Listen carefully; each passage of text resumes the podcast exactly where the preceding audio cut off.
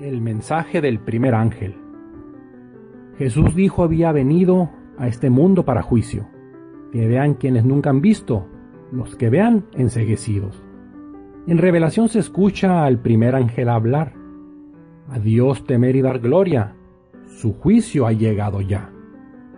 Este mensaje empezó con Cristo en su venida y este juicio que inició en casa de Dios principia. Enfatiza este mensaje Pablo hablando a los de Atenas.